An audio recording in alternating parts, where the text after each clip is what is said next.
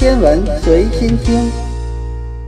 你好，今天我们来说一个广义相对论的话题。据最新的观测显示，在距离我们两万五千光年外的脉冲星正在以一种奇怪的方式摇摆。这种现象立刻在科学界引起了大量关注，并为之震撼，因为在一个多世纪前，爱因斯坦的广义相对论就已经预言了这一现象。此次观测的蟹状星云是超新星的残骸，脉冲星现在位于其中心，每秒旋转三十次。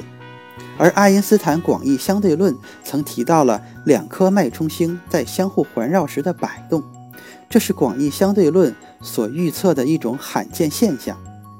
这次在离地球两万五千光年的脉冲星的摆动中，再次印证了爱因斯坦的广义相对论。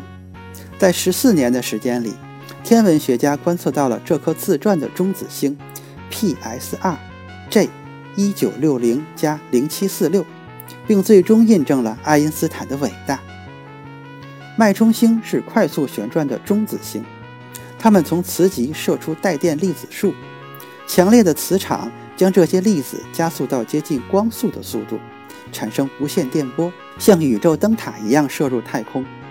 脉冲星以时钟般的精度，每秒旋转数千次，在光束扫过地球时产生可预测的脉冲。死恒星的致密核比太阳的质量更大，它们是宇宙中最致密的物体，是广义相对论的理想测试对象，可以提供其他任何方式都无法提供的重力测试。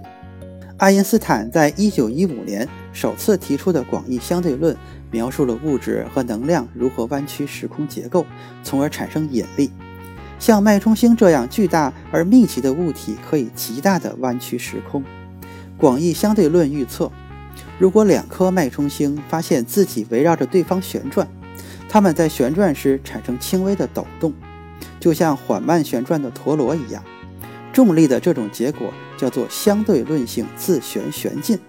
此次观测结果由德国波恩马普射电天文研究所的格雷格里·德斯维涅斯领导的天文学家们在科学杂志上最终发表。他们的发现可能有助于估计我们星系中这些所谓的双星脉冲星的数量和中子星合并的速度。相对论预测也预测了中子星合并可能产生引力波，并且可以在地球上被观测到。当天文学家在2004年发现 PSR J 1906加0746时，它看起来几乎和其他所有的脉冲星一样，每一次旋转都能看到两束明确的偏振光。但是，当数年后第二次观测到中子星时，只出现了一束。于是，研究团队对2004年到2018年的观测结果进行了筛选，确定光束的消失是由脉冲星的进动造成的。随后，利用这十四年的数据，他们建立了一个跨越五十年的模型。准确预测了两束光束在进动中的消失和再现。当他们将模型与观测值进行比较时，进动率匹配只有百分之五的不确定性。这些数据完全符合爱因斯坦的理论。